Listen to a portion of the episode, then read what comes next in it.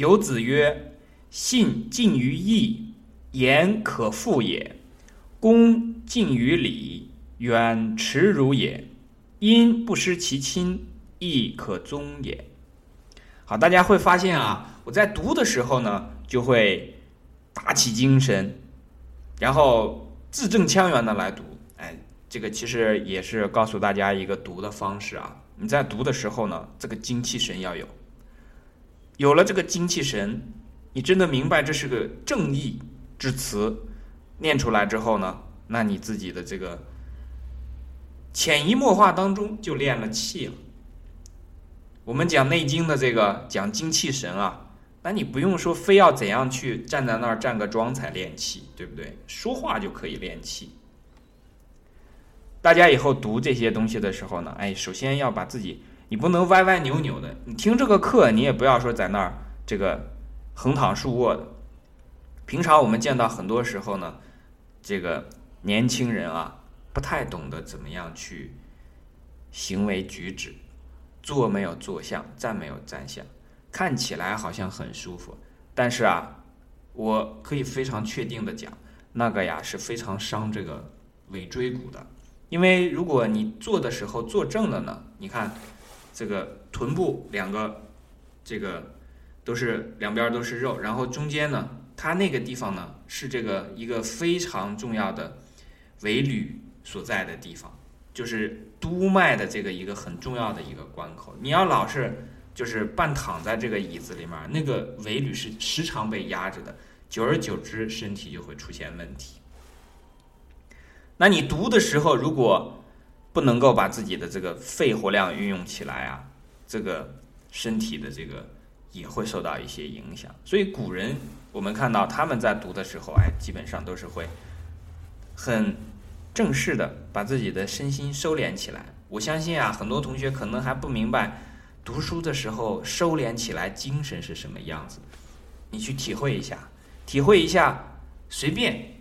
这个不管是刚玩完了，还是去什么地方回来，立刻拿起书来读，你肯定读不进去，对吧？那个感受也不一样。但是到了你真正收敛了心神，这个时候再去读，那就是不同的样子了。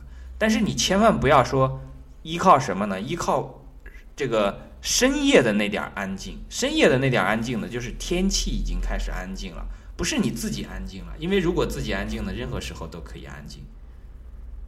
你不要说是等到了说天气本来它让你安静下来是让你去睡觉的，它不是让你开始这个时候开始用功学习的，它是让你宁静下来自己的这个身心，然后准备去休息了。因为你的身体需要这个一张一弛，进进入到这个休息状态之后呢，很好的休息之后，第二天再来去进入这个阳的这个状态，阳刚的这个活动的这个状态。所以这个大家可以试一下哈，在我们正文当中讲到“信敬于义”，信啊，我们可以把它组成很多词，自信、信用，对吧？信任都可以。义呢，有一个说法是说“义者宜也”，就说仁义礼智信的义啊，这个义呢，就是说。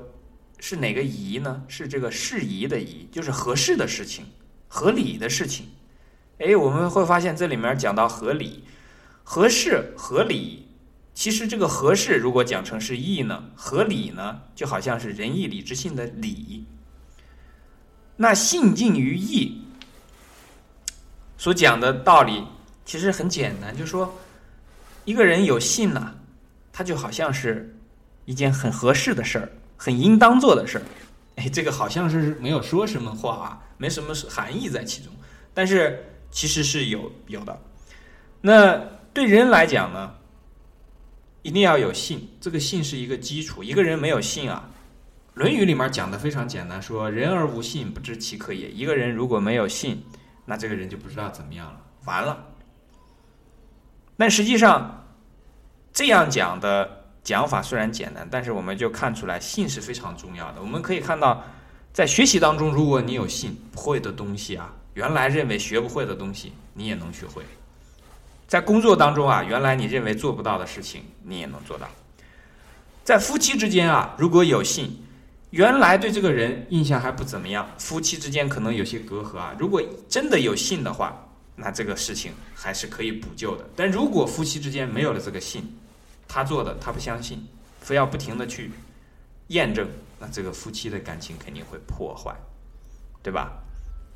所以这个信啊，它是一个很适合的、应当的、必须要有的东西。后面讲言可复也，这个就讲的更直白了。你说过的，或者是说你曾经表达过的这个事情，或者说就是之前有这么一个事儿，到后面呢，它可以重复出现，对吧？我今天说了，我说我是一个守时的人啊，如果你们相信我是吧？我到明天我还可以跟你说我守时。对吧？因为明天我也不迟到。我所做的事情呢，在任何的时候、任何的地方、面对任何的人，我都可以这样讲。它是可以重复的。但是，如果是碰到有的人呢，我们看啊，看这个《论语》讲的是不是很高明啊？如果碰到有的人，他这个时候能讲的，另外一个时候不能讲了，这可能里面信就有问题了，是不是这样的？大家想象一下，这个现实生活当中你碰到的情况，哎，他之前是那样讲的，到后来就变了，这个算不算信上出了问题，是吧？他在那个地方讲的，这个张大伯他们家讲的话，到了这个王大妈他们家就不能说了。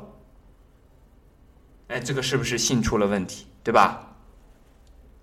他跟你的这个好朋友能讲的话，碰到了另外一个人，他就不能讲了，这个是不是信出了问题，对吧？哎，所以你就会明白，信近于义，言可复也。那那天我讲这个话呢，有一个同学讲说，那你如果一个人能做到这个所思所想所言，在此时此地此人面前啊。或者换到了彼时彼地彼人面前，你都可以讲，那这个人就是很坦荡的，而且很潇洒，明白吗？人做到这一步呢，那当然是很合适的了。做这样的人多好，对吧？恭敬于礼，远耻辱也。今天有个同学一直在问说啊，我们讲一下这个年轻人啊，应该要避免的一些错误的这个一些事情方式。那我们看这个地方所讲的“恭敬于义”，呃，“恭敬于礼，远耻辱也”。我们先从后面讲吧。其实，经常有的人会觉得说：“哎，这事儿好丢脸，对吧？这事好受侮辱。”那实际上这个时候呢，往往就是因为不合理，你做的事情不合理。我们把这个“理”啊，你换成那个道理的“理”，不合那个理。其实他说的不合那个理呢，和这个理是相关的。把那个道理表面化了之后，条文化了之后，规则化了之后，就是这个理，对吧？说你对人说话要尊重他人，这个叫做道理，是吧？那告诉告诉你说，跟别人说话的时候要用尊称您，这个就是一个礼，对吧？碰到了人说您好，不说这个，你把那个东西给我拿过来。哎，那我们就明显知道，前面这个说“您好，可不可以把这个东西拿给我？”这个就属于有礼貌，对吧？有礼节。那后面那个讲说“把那个东西给我一下”啊，这种语气上啊、用词上啊，它就属于没有礼貌。那我们当然知道了，这个前者肯定是比较合理的，这个后者肯定是不合理的。那可想而知，是不是后者这个和前者、前者和后者相比啊，前者会？远耻辱一些呢？你碰到了后者，你跟人家讲说啊，把那个给我一下，人家心想你是老几呀？凭什么这么跟我说话，对吧？他心头一怒，回头以同样的方式给你丢过来，然后说你要啥嘛？两个人可能这么言来语去就吵起来了。所以这个礼是非常重要的。那前面又讲到说恭敬于礼，那么就是说呢，要。做事情的时候啊，要让自己稍微的恭顺一些，要让自己呢不要太高傲啊。在很多地方呢，如果你一出现就以一个很高的姿态出现呢，这基本上就是那个枪打出头鸟的那个那个鸟。不是说你有才能不能表现、不能体现，而是说态度上一定要恭敬。你有才能没有问题，你有本事没有问题，但是呢，态度上要恭敬一些，因为在这种恭敬下呢，它隐含了一个含义，就是什么呢？你比较在意别人的感受。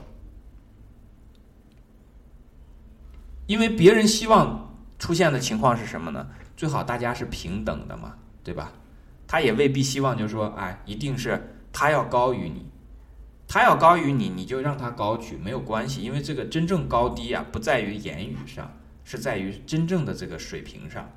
你真要比他高，你心里真有这个自信啊，那不需要你自己怎么样去讲。你如果自己去讲的话呢，你只要自夸了，本来好的这个功劳也没有了。所以这是恭敬于礼，远耻辱也。所以这个我们就可以看出来，它和我们现在有些这个道德教育当中的这个一些条目啊，会发现那个条目当中是有些缺失的。我们经常会说啊，要表现。要积极，要主动，但是忘记了一点，就是说你要恭，要恭敬，对吧？如果你不能做到这个恭敬的话，那平白无故的会给自己招来非常多的这个是非、耻辱。那这个对于自己来讲，对他人来讲，都是不太好的一件事情，是吧？因不失其亲，亦可宗也。这句话呢，钱穆先生在这个地方的解释是说：遇到有所因依时，必先择其可亲者，亦可依若宗主了。这一块的这个句子呢，实际上我坦白的讲啊，我不是非常之理解，所以我也讲不上说是这个认同或者是不认同这句话呢。我们暂且就把它留下来存疑。如果说大家非要让我讲一个我自己的这个。理解的话呢，我觉得就是说这句话说“因不失其亲，亦可忠”，也就是说我们在做事情的时候呢，要找到一个入手的合适点。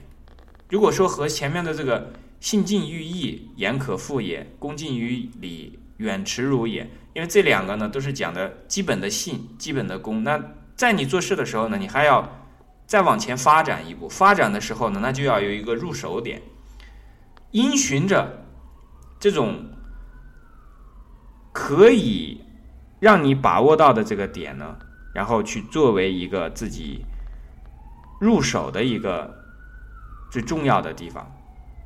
那我的理解啊，可能我我想一定是不全面的，在这这最后这一句上啊，以后如果有到这个呃碰到这个比较好的，然后呃真正通达的时候呢，然后给大家再来分享。